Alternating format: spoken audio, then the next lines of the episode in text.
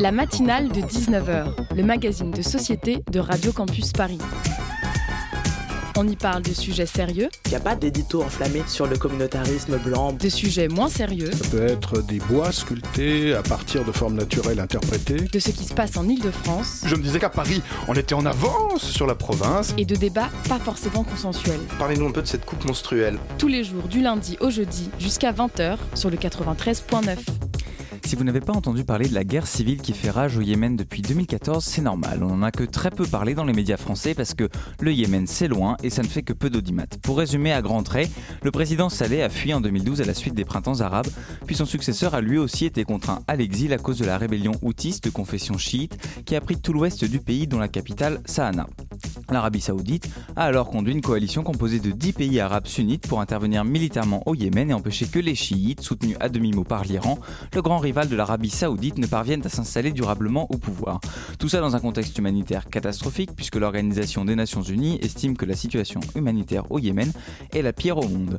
Et la France dans tout ça, me direz-vous? Eh bien la France, elle ne semble pas être restée passive face à ce tragique conflit passé sous silence puisque le média d'investigation en ligne Disclose, s'appuyant sur un rapport confidentiel défense de la direction du renseignement militaire, datant vraisemblablement de l'automne 2018, révélait que certaines armes françaises vendues à l'Arabie Saoudite et aux Émirats Arabes Unis auraient été utilisées dans cette guerre meurtrière. Confrontée à cette question, la ministre des Armées, Florence Parly, a affirmé bien fort sur France Inter en janvier dernier ne pas avoir connaissance du fait que des armes françaises aient été utilisées dans ce conflit.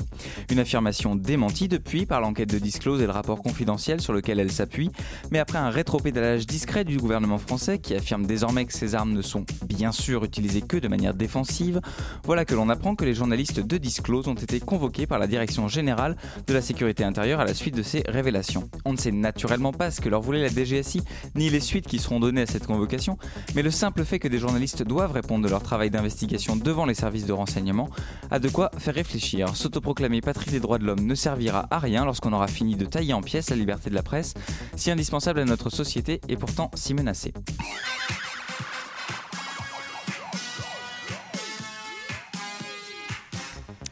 Bonsoir à toutes et à tous et bonsoir à Léa Hurel de la rédaction de Radio Campus Paris qui va m'accompagner tout au long de l'émission. Bonsoir Léa. Bonsoir.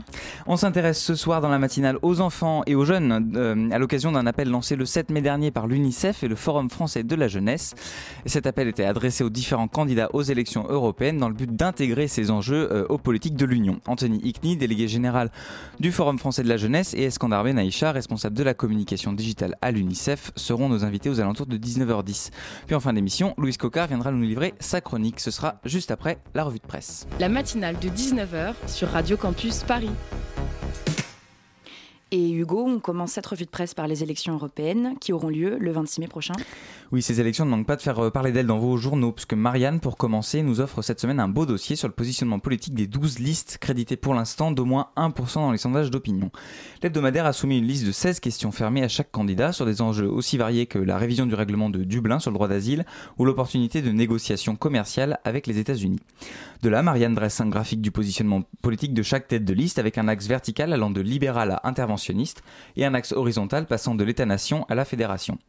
Si l'initiative est louable dans une campagne électorale et médiatique où l'on a somme toute assez peu évoqué le fond des questions européennes, la démarche a toutefois ses limites. Les questions fermées donnent des positions binaires et sans nuance. Mais Marianne n'est pas le seul à parler d'Europe aujourd'hui. Non, puisque l'Humanité consacre en ce mercredi un long article sur le salaire minimum décent, présenté, je cite, comme un combat d'avenir en Europe. Le quotidien de Jaurès commence par rappeler les pièges tendus par les libéraux qui proposent, comme Nathalie Loiseau de La République En Marche, un SMIC européen à 50% du revenu médian, soit environ 900 euros en France, l'équivalent du seuil de pauvreté. L'UMA raconte ensuite l'histoire un peu oubliée de ces baisses de salaire à la suite de la crise de 2008 avec, je cite, des attaques directes contre le salaire minimum dans certains pays, des baisses de rémunération dans la fonction publique afin de tirer celle du privé vers le bas. Avant de poursuivre, partout où les travailleurs ont été plongés dans les eaux glacées d'une dévaluation interne, euh, avec baisse des revenus et des, et des, dépenses publiques. Pour y faire face, le quotidien de gauche reprend à son compte les propositions de SMIC européen des têtes de liste Manon Aubry et Yann Brossa pour la France Insoumise et le Parti communiste, qui plaident respectivement pardon, pour un taux de 75% et 60% du revenu médian. Mais l'Europe n'est pas le seul sujet à faire la une des journaux aujourd'hui. Non, Léa, en effet, puisque le Canard enchaîné a fait sa une cette semaine sur les époux Balkany, nageant, je cite, en plein flou artistique. On appréciera le jeu de mots. Et après avoir rappelé la longue histoire d'amour entre le Canard et, euh, je cite, les raptous de Levallois, le palmipède revient sur le procès qui s'est ouvert cette semaine devant le tribunal correctionnel de Paris. Parole à la défense matin sur France Inter et à Patrick Balkany. Bien entendu, je vais répondre aux questions. On est en train de me taxer, par exemple, sur la villa de Marrakech. La villa de Marrakech ne nous appartient pas. On l'a dit au juge. On a démontré que ce n'était pas notre villa. Là, on voudrait simplement me la coller dans mon patrimoine. Et puis, je vais vous dire, ça fait 36 ans que je suis euh, maire. Je n'ai jamais été corrompu par personne. Et c'est pas demain la veille. J'ai commencé la politique avec ma femme. Nous étions riches. On l'a fini pauvre. Voilà, et le canard aborde également sans détour la question du clientélisme qui règne à Levallois-Perret depuis de nombreuses années. Je cite, moins mesquin que les juges, raconte le canard, les électeurs, dans leur majorité, ont maintes fois réélu les Balkany, et confortablement encore. Je cite encore, ils font profiter tout le monde, résumé en 2015 une de leurs groupies sur France 2. Et que pèsent quelques casseroles, poursuit encore le journal ou l'endettement XXL de la commune face à la propreté des rues de Levallois et aux boîtes de foie gras envoyées par milliers pour les fêtes de fin d'année et le journal satirique de conclure, mais peut-être que les juges n'aiment pas le foie gras. Et de Levallois, on retourne à Paris où le monde nous raconte l'histoire d'une étudiante un peu particulière. Elle s'appelle Rose Vaillant, elle a 19 ans et sa particularité, eh bien, c'est d'être étudiante à l'Université catholique de Paris. Le journal Le Monde nous raconte son histoire en introduction d'un article extrêmement fouillé sur l'enseignement supérieur privé dont les effectifs ont augmenté de 76% depuis 98 en France. Actuellement, en France toujours, un étudiant sur 5 est dans le privé et c'est 1 sur 3 au niveau mondial. Une croissance qui s'explique par une adaptation prétendument meilleure aux attentes du marché de l'emploi. L'enseignement supérieur public forme des cerveaux, l'enseignement privé forme des salariés. L'article parle même d'un marketing redoutable s'appuyant, je cite, sur des dispositifs pédagogiques ludiques et collaboratifs, des locaux attractifs, des discours intégrant les nouvelles technologies, et on continue pour une longue énumération. Un condensé de Startup Nation donc rendu possible par le fait que l'enseignement supérieur public n'arrive pas à faire face à l'augmentation du nombre d'étudiants. Mais le choix du privé n'est pas sans conséquences financières pour les étudiants qui le font. Entre 8 000 et 10 000 euros l'année, selon les chiffres du journal du soir, qui forcent les étudiants à recourir à des prêts ou à travailler à côté de leurs études pour financer ces dernières. Malgré tout, la peur du chômage et la popularité croissante de l'enseignement privé se traduisent par un consentement à payer bien plus fort qu'auparavant, et les nombreuses aides publiques dont bénéficient les établissements privés contribuent également à leur développement. Cet article du Monde que je vous invite à aller lire nous fait réfléchir alors que les premiers résultats de la plateforme Parcoursup doivent tomber ce soir. La matinale de 19h, le magazine de société de Radio Campus Paris. Lors des élections présidentielles, en mai dernier, 35% des moins de 25 ans n'ont pas voté au second tour. Et au second tour des élections législatives en juin, c'est trois quarts des jeunes qui ne sont pas allés voter. Trois quarts. En même temps, on ne peut en vouloir à personne. C'est un fait. Les jeunes ne se sentent pas représentés en politique. Alors, ce n'est pas qu'ils ne s'intéressent pas à la politique, c'est bien la politique qui ne s'intéresse pas aux jeunes. Mais comment peut-on prétendre répondre aux enjeux de demain sans consulter toutes les générations et surtout pas celle qui vivra directement les conséquences des décisions qui sont prises aujourd'hui C'est pour lutter contre l'obsolescence programmée de la politique qu'en 2014, une euh, liste dissidente a été présentée aux élections municipales dans une commune de la région parisienne. Sa particularité? Tous ses membres avaient moins de 25 ans. On vient d'entendre un extrait de la conférence TED Talk de Sophie Caillot qui conduit la liste Allons enfants, le parti de la jeunesse aux élections européennes. Et pour parler des droits et de la situation des enfants et des jeunes à l'aube de ces euh, élections euh, européennes, la matinale reçoit ce soir Anthony Ickni, délégué général du Forum français de la jeunesse, et Eskandar Benaïcha, responsable de la communication digitale à l'UNICEF France. Bonsoir à tous les deux. Bonsoir. Bonsoir. Et d'ailleurs, elle est toujours euh, avec nous pour cette interview. Alors pour commencer, je voudrais vous demander quelle est l'urgence en fait pour les enfants et les jeunes en Europe aujourd'hui? Quel est le, point central de, crispation? Qu'est-ce qui, qui, constitue l'urgence bah, Je pense que répondre à cette question, déjà, il faut, avoir, euh, il faut se situer avec un, point de vue politique. Je pense que nous, ce qu'on défend euh, au Forum français de la jeunesse comme étant la, première des priorités, ou les deux premières priorités, c'est peut-être l'urgence sociale et l'urgence écologique. Et euh, ce qui ressort bah, des différentes études et des statistiques, c'est que un jeune, un enfant sur cinq environ en France, et la même chose en Europe, vit en gros sous, le seuil de pauvreté ou est dans la précarité. Donc ça, je dirais, c'est la, première chose, c'est lutter contre la précarité des jeunes. Et la deuxième chose, parce que il faut aussi parler social et écologie, c'est effectivement que enfin, à l'échelle de l'Union européenne, il y ait des actions concrètes et fortes pour éradiquer le changement climatique ou au moins le, contenir parce que les jeunes sont lucides sur ce qui les attend sur les prochaines décennies. Et a priori, c'est pas très glorieux. Je voudrais qu'on revienne sur la définition de la jeunesse. vous en parlez dans votre appel. un jeune, ça correspond à quelle tranche d'âge exactement? Alors, ça dépend de quel point de vue on se situe. Du point de vue de l'UNICEF, parce qu'on se réfère à la Convention internationale des droits de l'enfant, qui fête euh, le 20 novembre euh, ses 30 ans, et dont l'UNICEF est l'organisation onusienne pardon, qui est euh, garant de cette convention. enfant, c'est de 0 à 18 ans. La notion de jeune, on peut l'interpréter à partir de 15 ans jusqu'à 30 ans. Après, comme disait Gandhi, tout à fait, comme disait Gandhi, la jeunesse est un état d'esprit, pas un état civil.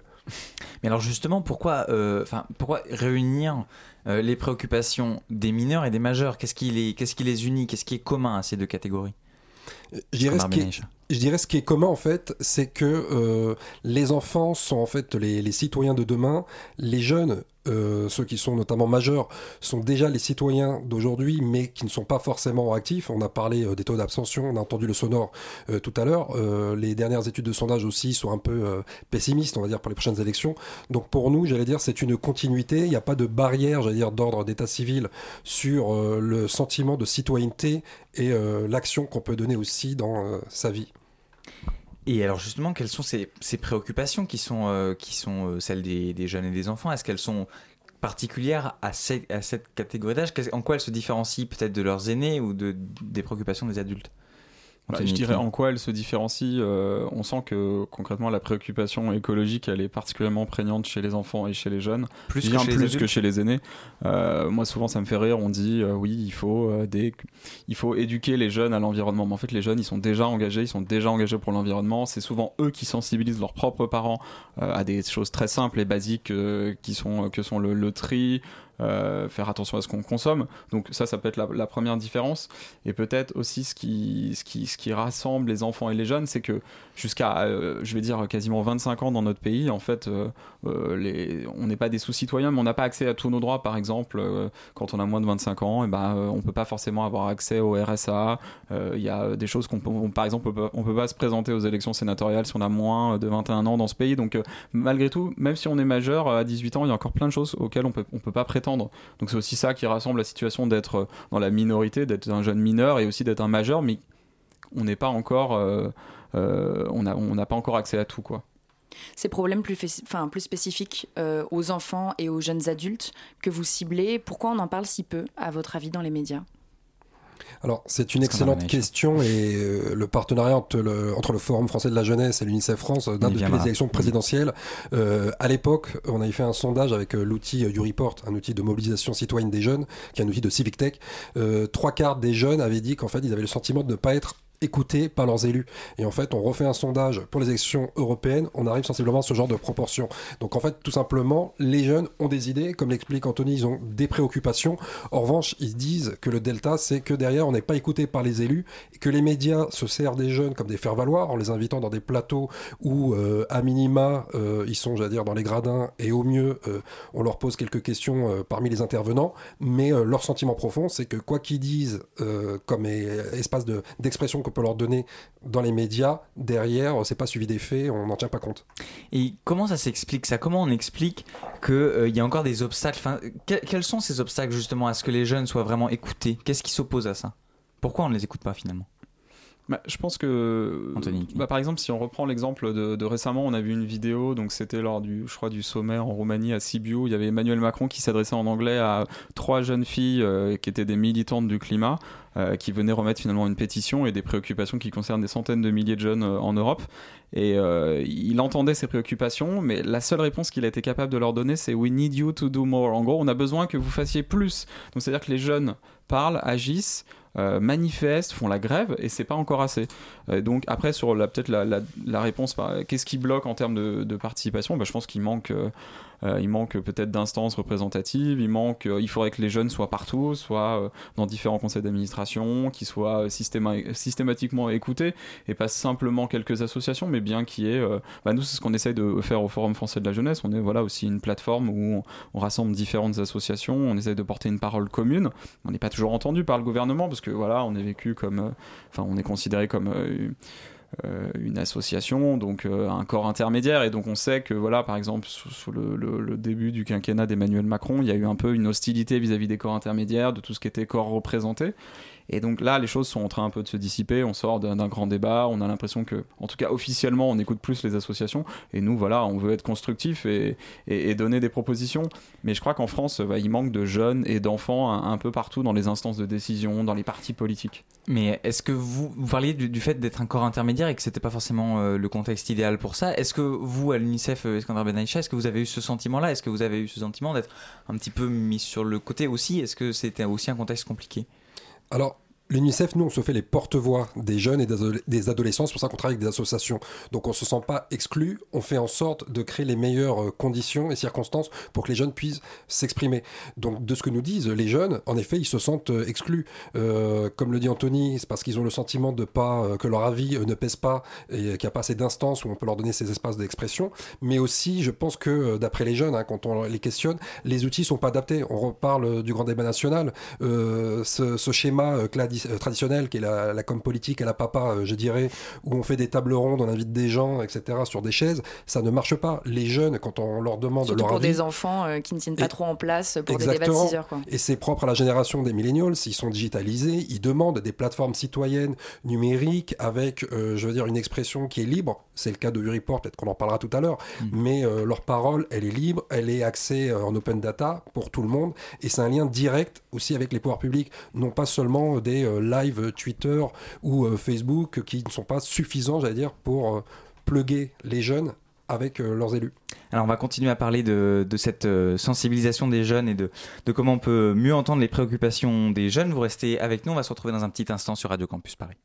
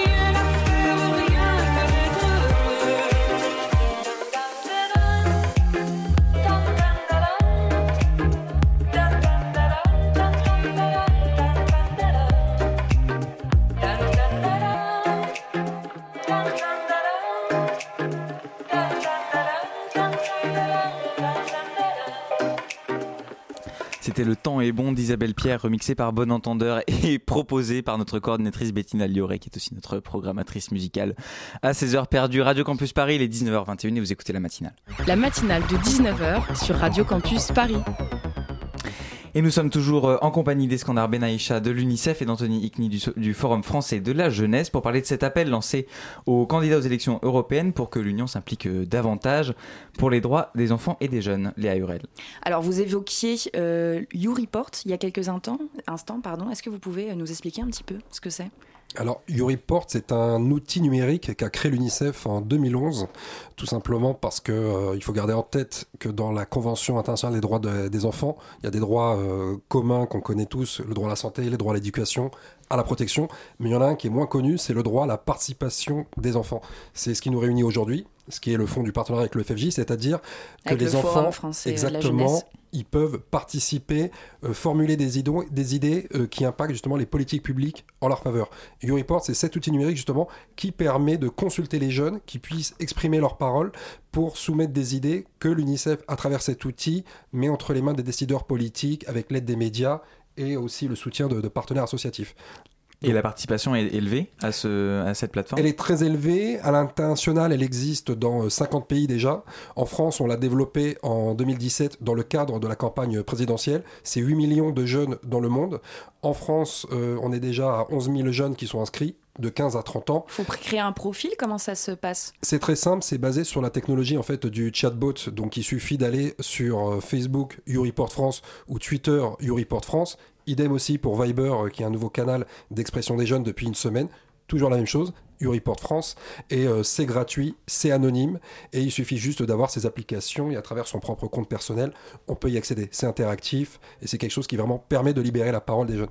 Alors vous parliez de, participation des enfants, je voudrais qu'on parle aussi de participation des jeunes et notamment des jeunes qui sont en âge de voter, parce que euh, une constante quand même depuis ces, dernières élections, c'est que les jeunes font partie des abstentionnistes et d'une, en majorité, ne votent pas. Euh, et la question qui se pose, c'est comment est-ce qu'on peut redonner euh, aux jeunes qui sont en âge de voter l'envie d'aller voter et euh, de participer à la vie politique? Bah, effectivement, nous, dès 2014, on s'est saisi de cette question sur la participation électorale des jeunes. Ce qu'on montrait, c'est qu'effectivement, il y a entre guillemets deux formes d'abstention. L'abstention on va dire accidentelle qui est due bah, au parcours de vie des jeunes qui pour aller à l'université ou dans un lycée agricole ou en BEP, doivent se déplacer physiquement. Et donc parfois euh, finalement même si on est inscrit automatiquement sur les listes électorales, on va être inscrit dans une commune, souvent celle de ses parents, et puis après on va avoir euh, vocation à, bouger sur le territoire. Et donc du coup euh, ça, donne lieu à une participation en berne à cause de ça, à cause de cette abstention accidentelle et l'autre abstention bien sûr c'est l'abstention intentionnelle et donc du coup bah, là c'est un, véritable c'est un véritable signal en fait que nous envoient les jeunes et qu'il faut savoir écouter. C'est-à-dire euh, l'abstention euh, intentionnelle, c'est aussi un, euh, une volonté de la part des jeunes. Bah, ils disent en gros l'offre politique ne nous correspond pas. Et donc du coup, on choisit de, de, s'abstenir. Donc quand on dit que les jeunes ne votent pas, je pense qu'il faut un peu nuancer. Les jeunes votent aux élections présidentielles quand même, aux, aux élections législatives pardon un peu moins et aux élections européennes encore moins. Euh, je crois en 1979, premières élections, euh, premier suffrage voilà, au Parlement européen, il y avait à peu près 60% des jeunes qui s'exprimaient à l'époque. Et donc il faut s'interroger sur dans notre pays comment de, en, en 50 que depuis 79, la participation justement a chuté dans toutes les catégories d'âge. Enfin... Dans toutes les catégories d'âge, dans tous les pays, dans tous les États membres. Donc euh, effectivement, il y a une défiance vis-à-vis du fait politique, une impression des jeunes de ne pas être assez entendus. Qu'est-ce qu'on peut faire nous, en tout cas tissu associatif? Eh ben, C'est des initiatives, c'est s'appuyer sur des outils numériques comme euh, ceux proposés par UNICEF France et YouReport. Mais il y a plein de. Je pense qu'en fait, il n'y a pas une seule réponse à l'abstention. Euh, il y a plusieurs réponses, une réponse conjointe et qu'on peut faire en problématisant les enjeux. Et nous, ce qu'on dit, bah, par exemple, la première proposition qu'on fait pour ces élections européennes, c'est des propositions qui ont été construites par des jeunes, c'est d'abaisser le droit de vote à 16 ans.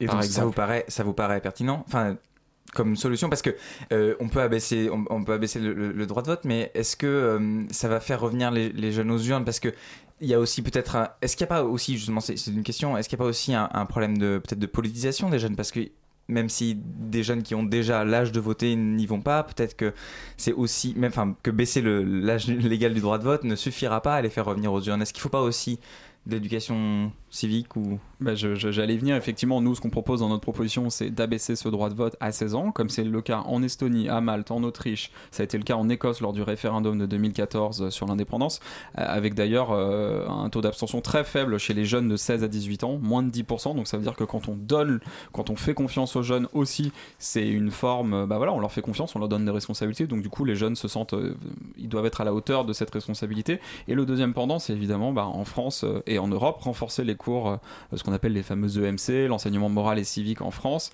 Euh, en gros, c'est euh, des cours euh, qui, donnent, qui sont censés donner des clés de compréhension aux jeunes. Et en fait, notamment, on peut penser qu'en abaissant à 16 ans le droit de vote, plus en proposant des cours, en renforçant ces, ces cours d'éducation civique, on arrivera à former des citoyens plus éclairés, des citoyens et des citoyennes plus éclairés, et à même d'aller voter. Enfin, nous, en tout cas, c'est la conviction qu'on porte auprès du gouvernement français. Et donc ce fameux appel que vous lancez, euh, l'UNICEF et le Forum français de la jeunesse, euh, aux candidats aux européennes, racontez-nous d'où elle vient cette idée, comment vous l'avez conjointement mis en place? Comment on l'a mis conjointement en place Je dirais que c'est après le, succès de la campagne présidentielle euh, 2017. 2017, tout à fait.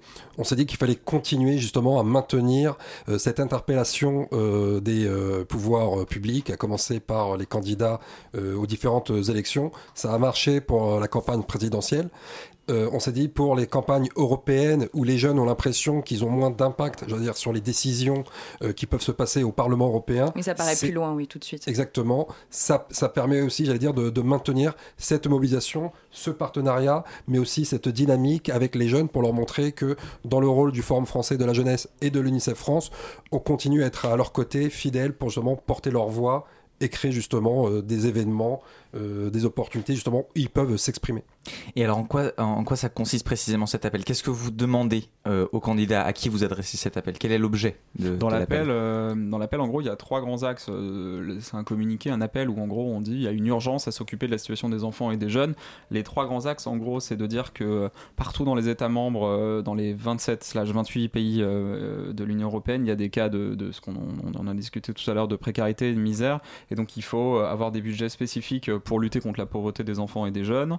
Euh, on dit aussi à l'Union européenne euh, écoutons les jeunes et pour cela mettez en place des moyens euh, de participation durable et donc ça commence à être le cas. Il y a eu une conférence à Bucarest récemment et c'était la première fois qu'une présidence tournante du Conseil de, l'Union européenne parlait de voilà de cette de cette cause de la participation des enfants et des jeunes et le mettait à l'agenda donc ça c'est la deuxième chose c'est créer des instances pourquoi pas spécifique, hein, mais surtout que écoutez les jeunes. Et la troisième chose, c'est mettez en place, euh, on va dire, des, des, budgets qui s'adressent avant tout et qui auront euh, un impact sur les enfants et les jeunes. Et ça, c'est les trois grands axes de cet appel et qui ensuite se déclinent sous différentes propositions. On a, on a essayé de réunir en fait ce qui faisait la force du plaidoyer d'UNICEF France et du FFJ ensemble, et avec des trois grands axes l'environnement, les droits fondamentaux et les questions migratoires. Et on a des propositions qu'on a réussi à, à condenser. On a des propositions communes là-dessus. Et alors cet appel, il a été reçu comment par les différents candidats euh, français? Euh, Quels ont été les candidats les plus réceptifs pour le moment? Bah, Pour l'instant, cet appel, l'idée c'est que c'est plutôt un appel général qu'on va essayer de porter, enfin qu'on essaye de porter aux 34 listes. Euh, aux 34 listes, voilà, c'est pas évident. Et donc du coup, on a un débat le 20 mai prochain avec les principales têtes de liste, les principaux candidats, un débat qui aura lieu à Paris en lien avec les jeunes européens France et, UNICEF France. Et le but, c'est justement bah, de, de, confronter les futurs eurodéputés euh, au Parlement européen sur nos propositions et sur ces trois grands axes. Comment est-ce que eux, euh, quand ils seront députés, ils comptent se positionner là-dessus euh, Les consignes de vote, quelle, quelle action, quel programme ils mettront en avant? Alors on va, on va continuer à parler de, de cet appel et, et, de, de, sa réception, pardon, je vais y arriver. au niveau des candidats, ce sera juste après une deuxième cause musicale.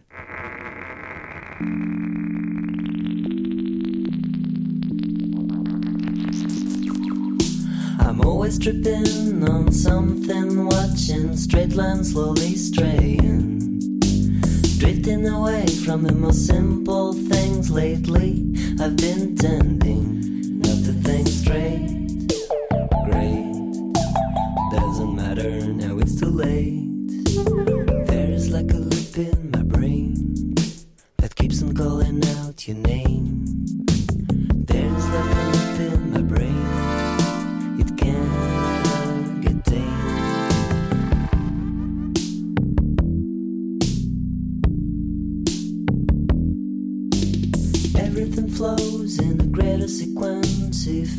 Glow, then this is a chance.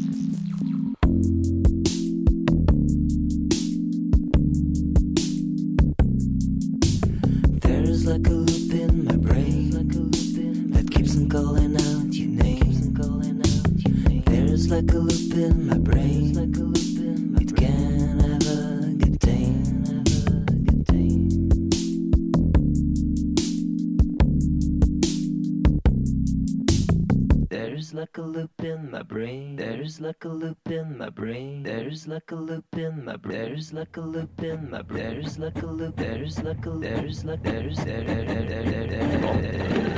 Interactions d'Alex Van Pelt sur Radio Campus Paris. Il est 19h34 et vous écoutez la matinale. La matinale de 19h.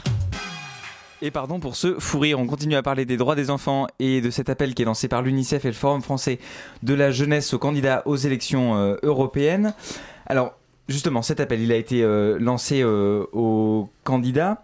Euh, est-ce que c'est vraiment la bonne cible, selon vous, pour, pour un tel appel? Puisque les parlementaires européens, même si évidemment ils représentent quand même voilà leur parti politique, ils représentent quelque chose dans une institution, le Parlement européen, qui a quand même du pouvoir, ils n'ont pas d'initiative, pas de droit d'initiative législative et ils ne peuvent pas d'eux-mêmes enclencher euh, des projets de textes législatifs, directives, règlements, enfin bon, on va pas rentrer dans le détail, mais euh, est-ce que justement ces parlementaires européens sont la bonne cible euh, pour un tel appel? Est-ce qu'il ne faudrait pas plutôt s'adresser à d'autres institutions européennes? Ah bah alors pour nous, euh, nous nous adressons au niveau national à des, parlementaires, on pense que c'est tout à fait la bonne cible parce qu'il faut, faut pas oublier que le, Parlement européen a quand même le pouvoir de codécision. Certes, la Commission a l'initiative, mais ensuite il y, a de la codécision entre le Conseil de, l'Union européenne et le Parlement européen, le Parlement européen, pardon, et surtout les parlementaires européens, ils représentent la, voix des peuples et la voix des, différents États membres. Donc pour nous, c'est la bonne cible. Après, ils sont réunis dans différentes commissions. Il y a également un intergroupe jeunesse au Parlement européen qui s'occupe de ces questions-là, qui soutient euh, on va dire euh, les corps intermédiaires, on va dire jeunesse au niveau européen. Donc il y a des, euh, en fait, comme le Forum français de la jeunesse, mais à un niveau encore européen. Donc il y a le Forum européen de la jeunesse, par exemple. Et donc, il y a des initiatives, il y a des budgets alloués spécifiquement aux enfants, aux jeunes qui peuvent être débloqués. Donc, non, c'est aussi une manière de, faire bouger les choses. Et d'autant plus sur la question écologique qui, qui, selon nous, ne peut pas uniquement être traité au niveau français. Enfin, ça serait, euh, selon nous, réducteur. Donc, euh, oui, on pense que euh, plus, encore plus. Enfin, ça ne veut pas dire qu'on va pas aller voir la Commission européenne et qu'on va pas aller voir les différentes. les, différents chefs d'État, mais le Parlement européen, il est là pour 5 ans, et surtout, il va, faut pas oublier, il va voter cette année le futur budget qui va engager l'Union européenne de 2021 à 2027, avec derrière des conséquences énormes. Budget l'initiative aussi de la Commission européenne. Oui, qui propose, et ensuite, c'est le Parlement qui décide. Donc, avec euh, les, avec les chefs d'État. Et d'où l'importance, nous, secteur associatif, d'aller mettre la pression aux chefs d'État pour qu'en gros, ils, ils, acceptent la version du Parlement européen qui est toujours la plus ambitieuse. Est-ce que ce type d'appel aux futurs députés européens, il existe dans d'autres pays de l'Union que la France? Et est-ce que vous avez pour ambition, en fait, d'étendre cette collaboration entre l'UNICEF et euh, ce réseau d'associations euh, voilà, françaises à d'autres organisations nationales européennes? Une espèce de grosse collaboration entre pays.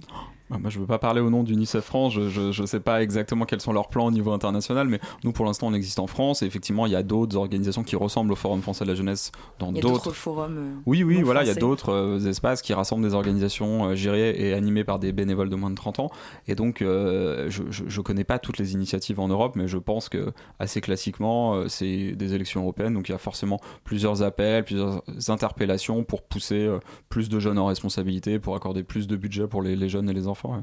Est-ce qu'on a un vous avez peut-être, est-ce que vous savez si l'UNICEF fait des choses avec d'autres pays membres alors en fait, à l'UNICEF, euh, chaque bureau UNICEF dans les pays européens euh, noue ses propres partenariats selon euh, ses stratégies aussi de sensibilisation et de plaidoyer.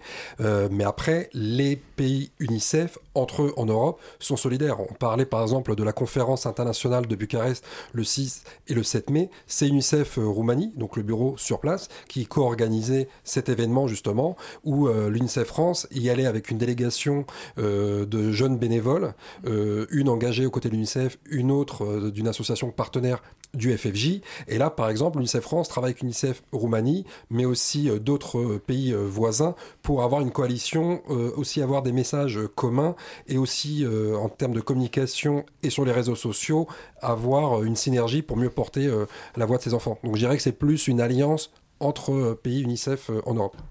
Alors, vous adressez à l'occasion de ces élections européennes à des, futurs parlementaires européens. Qu'a fait l'Union européenne euh, jusqu'ici pour protéger les droits des enfants et des jeunes spécifiquement, sur cette question bah, pas forcément sur la protection mais le, bilan on va dire de la, de la, commission sortante et du parlement sortant euh, je pense que ce qui est vraiment à mettre à leur acquis, c'est la garantie européenne pour la jeunesse, qui s'appelle Garantie Jeune en France, mais qui est une déclinaison de ce qui se fait au niveau européen. C'est pour moi le plus grand euh, succès. Que vous pouvez nous Et donc la garantie jeune en France, en fait, ça vise à raccrocher des jeunes qui sont ni en emploi, ni en formation, ni en études, euh, grâce à un dispositif en gros d'un an. Il y a une, allocation financière et ils sont accompagnés par les missions locales euh, qui fait un super travail d'ailleurs et ça permet vraiment un retour soit vers l'emploi, soit vers des projets autres. Mais c'est vraiment un dispositif du coup qui est entièrement, qui est financé à la base par l'Union européenne avec d'une inspiration donc commune euh, aux 27 aux 28 États membres et ça, c'est quelque chose qui a fonctionné. Après, on peut toujours mentionner bah, le programme Erasmus.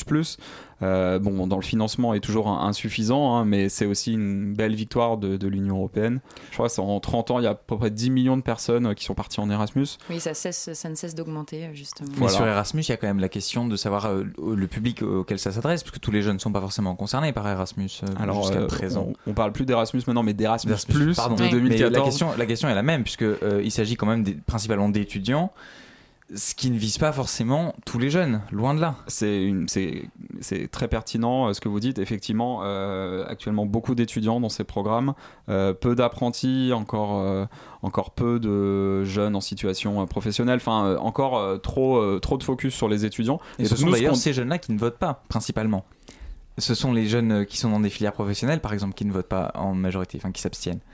Bah, c'est peut-être un peu plus nuancé en termes d'abstention, mais faut pas oublier, faut pas oublier aussi qu'Erasmus c'est aussi le financement d'actions transnationales, euh, de voyages, d'actions de solidarité. Donc c'est pas uniquement la mobilité internationale des étudiants à la fac. Ça c'est un peu le cliché, mais qui est quand même un peu vrai.